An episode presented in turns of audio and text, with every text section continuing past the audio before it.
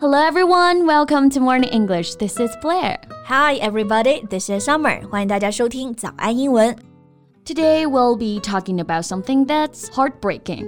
A gunman opened fire at a church in Southern California on May 15th, killing one and injuring five. Yeah, that's a heavy topic.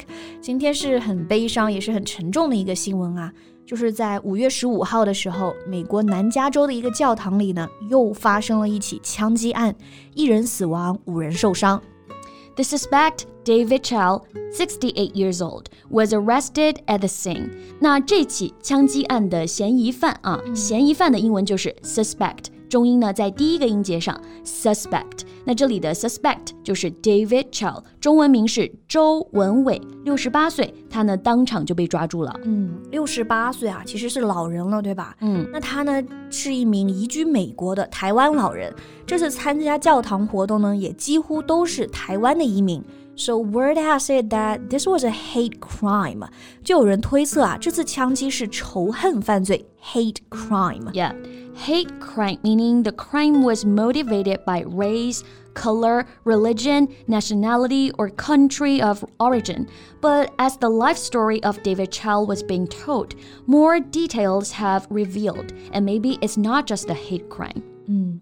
枪击案背后的真相肯定不是一个 hate crime 就可以总结的，所以我们今天就一起来看一看这位台湾老人为什么要学习教堂，背后到底有什么故事呢？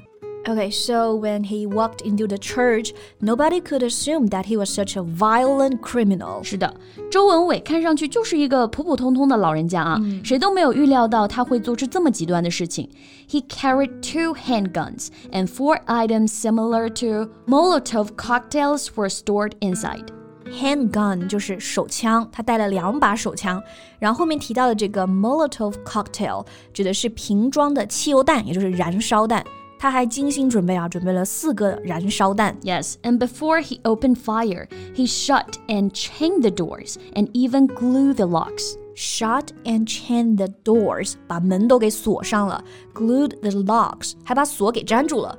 So it could be noticed that he's fully prepared. This was not a crime of passion。是的，他准备的这么齐全，肯定不是冲动犯罪了。嗯、那这里的冲动犯罪，我们不是用到的 impulse or impulsive，而是用到的这个词 passion。Passion 本意是指激情，crime of passion 指的就是冲动犯罪，the crime that's committed because of sudden strong impulse or anger. Yeah.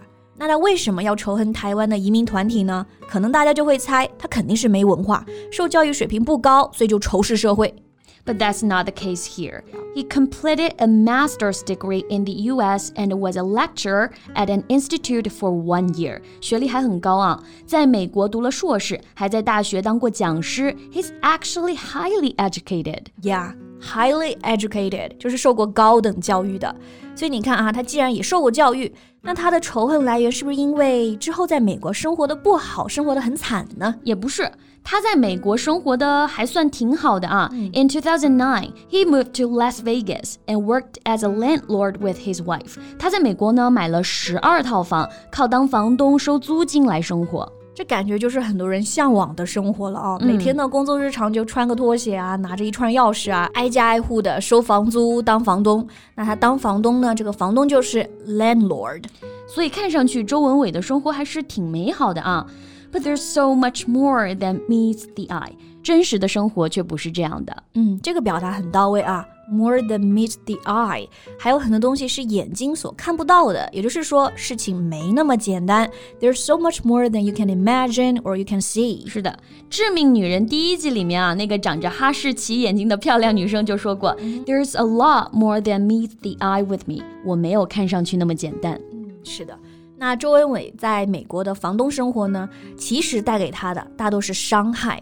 Even though Chou was said by many to be a considerate landlord in the mid 2010s, he was almost beaten to death by two tenants who were in arrears.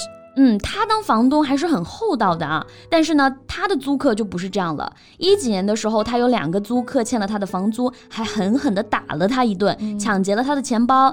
The attack left him with scars all over his body，全身都留下了疤痕。所以这个租客真的是太猖獗了。嗯，刚刚我们说这个 tenant 意思就是租客了。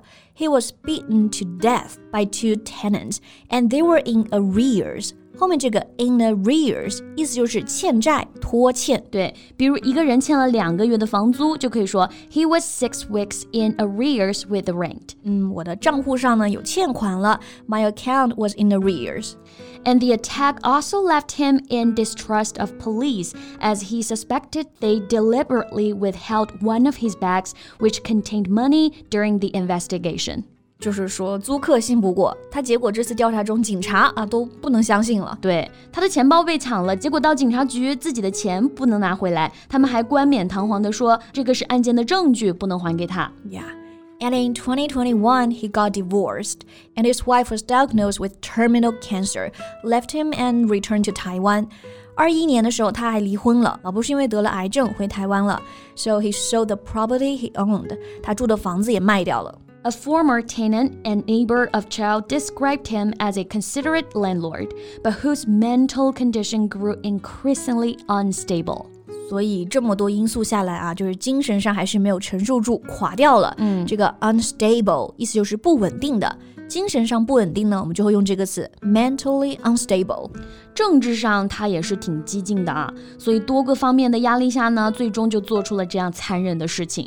目前呢，案件还在审理当中。If convicted, he faces either the death penalty or life imprisonment. Yeah，就是面临两个嗯最后的结果了嘛，要么就是判死刑 death penalty，要么就是终身的监禁 life imprisonment。但是呢，再怎么判罚，枪击案的受害者，他们逝去的生命都是救赎不了了的。唉，There's so much more than meets the eye。没有一件枪击案背后的故事是简单的啊。但是只希望因为枪击案导致的悲剧可以越来越少。Yeah, hope so. All right, I think that's all the time we have for today. Thank you so much for listening. This is Summer. And this is Blair. See you next time. Bye.